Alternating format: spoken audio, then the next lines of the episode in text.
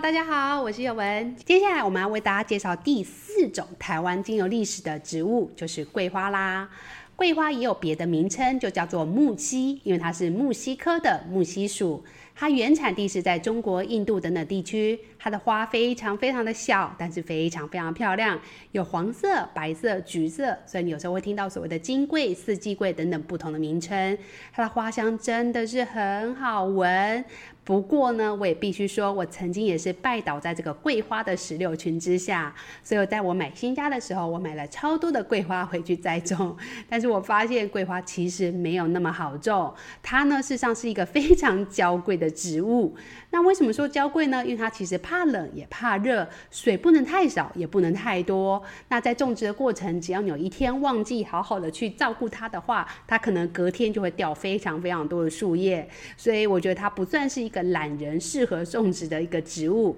但它的种植环境呢，事实上是需要半日照以上以上的光线，所以呢，它需要住在阳光充足的地方，但是又不能太热，太多光线。喜欢的温度大概是十八到二十五度，所以基本上北台湾都不是太适合。它喜欢的空气湿度高，然后呢，但是很讨厌强风，所以在新竹地区事实上是不适合种植的。那为什么我讲这么多不适合种植？因为我家通通都有种这样的条件。所以我家事实上是不太适合种植桂花的。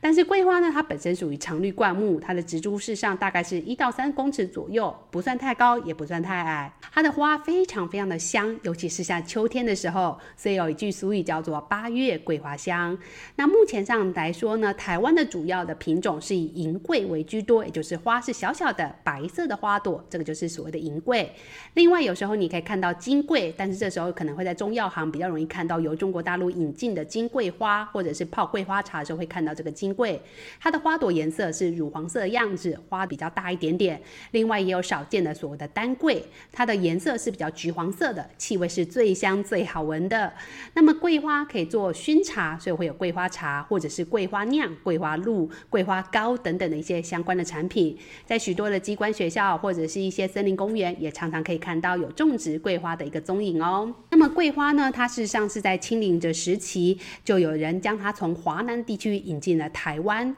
那桂花事实上在台湾的客家文化里面也常常可以看到它的身影，所以呢，它可以制成许多的客家美食。它的气味非常的好闻，而且泡起茶来也非常非常的好喝，所以会有所谓的像所谓的桂花糕、桂花茶。另外，桂花也可以入药哦，所以它有所谓的止痰化咳等等的功用。不过在精油里面，桂花事实上是属于原精萃取，它的浓度非常非常的高，所以在使用的时候呢，你其实只要少量的去添加就可以了。不过，对初学者来说，桂花的气味并不是很好掌控。你的使用剂量，我会建议你先稀释以后再去添加在你的配方里面。因为桂花真的是一个很神奇的植物，它的精油呢，你多一滴，味道有时候就会太强烈；少一滴，又好像有点太淡。所以它在调整上来讲，事实上是需要一点功力的。不过它在使用上来讲，对于妇科各个方面情绪，我觉得都是一个很不错的一个配方精油。大家有机会还是可以试试看这支桂花精油哦。接下来我为大家介绍的就是日治时期，大概在西元一八九六年到一九四五年这之间。一讲到日治时期，你就一定会知道我要介绍什么植物的。没有错，就是那个在明治神宫有两只长长的，被日本人非常喜欢而大肆砍伐的这个桧木。那桧木呢，事实上在台湾呢有两个物种，一个是台湾特有种的红块 Minoki，一个是扁柏黄块 Hinoki。这两个呢都被并称为桧木，是台湾过去伐木时期珍贵贵重而且非常受欢迎的木材。全盛时期呢，分布在台湾的中央山脉。但是在一九一二年，随着日本人对快木的喜爱，他们开始进行了大量的砍伐，使得快木的树种在台湾开始急剧的减少。所以呢，这事实上呢，也是对于台湾的林业造成一个非常非常严重的一个伤害。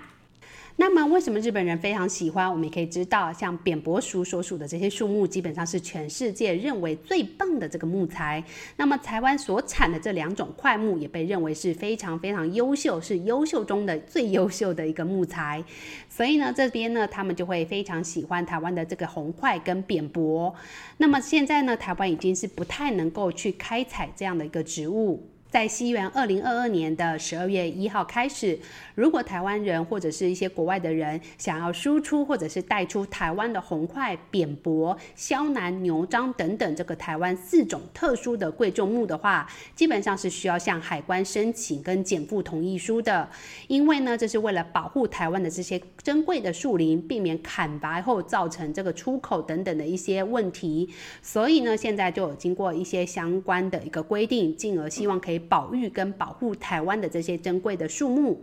那么在块木不管是红块或黄块的使用上，精油呢都是使用的量其实是不多的，主要都还是在家具跟一些木具。或者是佛像的雕刻上，那在台湾产的这个红桧跟扁柏的精油，大部分都是使用这些加工后的废料废材木屑来进行所谓的加工。那它的气味来说呢，我个人是非常非常喜欢红桧跟扁柏的这个蒸馏的纯露，因为它们呢可以，它事实上就是在加工过程产生的这个副产物，但它的气味是非常非常好闻。像我们家的长辈呢，本身呢都有受过日本的一些文化影响，所以他们也非常喜欢泡。泡澡的一个文化，那么这时候呢，我们很难拥有一个桧木浴缸，但是我们可以拥有桧木纯露。我们只要使用五十毫升到一百毫升左右的一个快木纯露，就可以倒入整个浴缸里面。然后你在泡脚或泡澡的时候，就会感觉哇哦，自己好像生活在森林当中，可以闻到浓厚的这些快木的香气。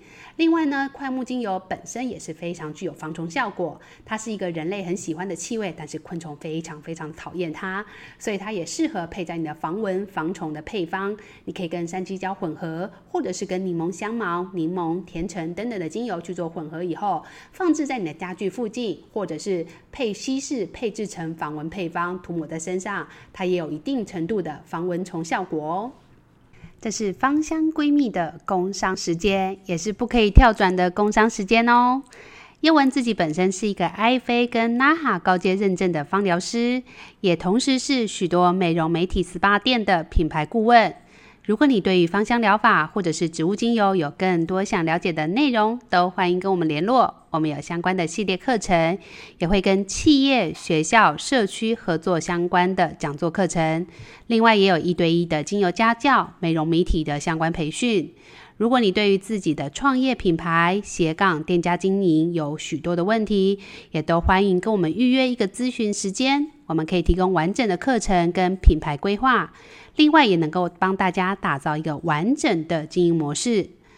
不管是你或者是身边的朋友有相关的问题，都欢迎你分享我们的资讯给他哦。你可以到我们的粉丝团跟我们联络，或者是到底下的资讯栏找到我们。随着日本殖民的结束，我们开始进入了所谓的国民政府时期。在西元一九四五年之后呢，这里最有名的芳香植物就是台湾土肉桂。在国际贸易跟文化的交流过程当中，大家也发现了台湾土肉桂真的是很厉害。它的肉桂的味道呢，跟锡兰肉桂跟中国肉桂的味道非常相近。民间呢常常用它来取代肉桂的使用，所以它也有一个假肉桂的别称。不过我认为这样的说法跟这个称号对于它来讲，事实上是非常非常侮辱的。为什么这样说呢？事实上呢，台湾的土肉桂拥有非常丰富的肉桂醛、乙酸肉桂酯、肉桂酸、肉桂醇、香豆素。苯甲醛等等的一些物质。其中呢，肉桂醛的含量就超过了百分之八十五，是台湾土肉桂的主要活性物质。它拥有抗发炎、抗氧化的作用。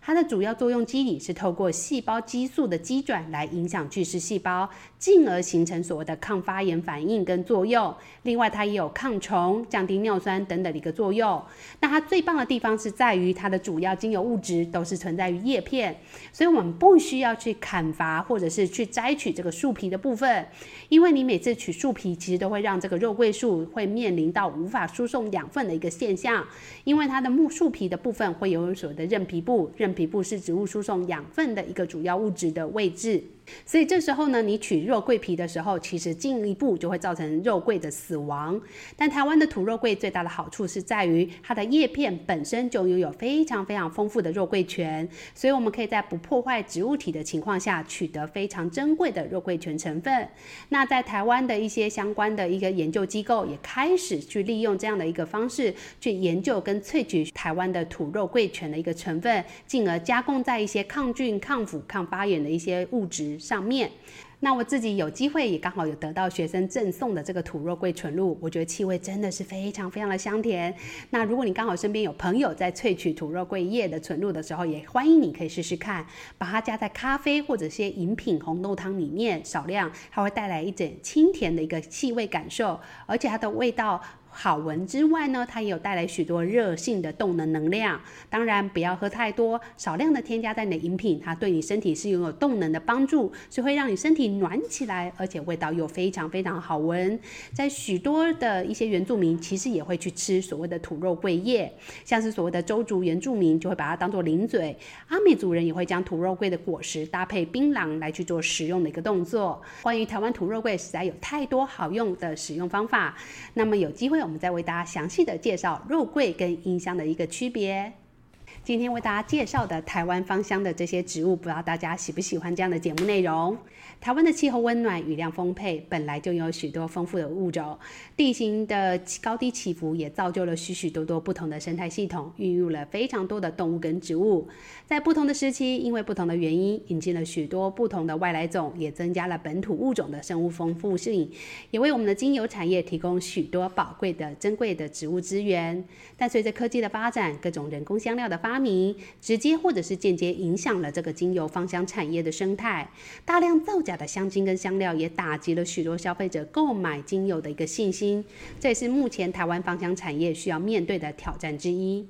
在选购精油的时候，许多人就会常常问我该怎么选，我会建议大家多多练习自己的鼻子进行判别，在一开始选购的时候，建议选择有芳疗师把持把关的一个相关精油品牌。另外，也建议大家可以试试看，在精油跟香精的最大区别就是它的持香度跟持久度。大家有机会如果去嗅吸的时候，你发现那个味道点在手上，但是可以一整天都散不掉，或者是它的持香度一点点却可以散播非常非常远，那么你就要怀疑它可能是香精的。天然的植物精油，它事实上就是天然的植物，它的持香度跟它的稳定度是只有呃固定的时间，它没有办法持续好几天、好几个月，或者是一点点就使用在整个乳液里面就可以非常香。这也是一个非常简单的辨别香精跟精油的一个方法。选择坚持品质把控的品牌，才是杜绝造假的一个最好办法。希望你喜欢我们今天为大家介绍的台湾精油植物。那下次我们会再为大家介绍更多丰富的节目内容。我是叶文，下次再见喽，拜拜。以上就是今天的节目内容。想了解更多的芳香知识，请持续关注我们的节目，也可以到我们的粉丝团或者是 IG 跟我们互动。最后一定要记得按赞、订阅、分享，并开启小铃铛哦。那我们下次再见喽，拜拜。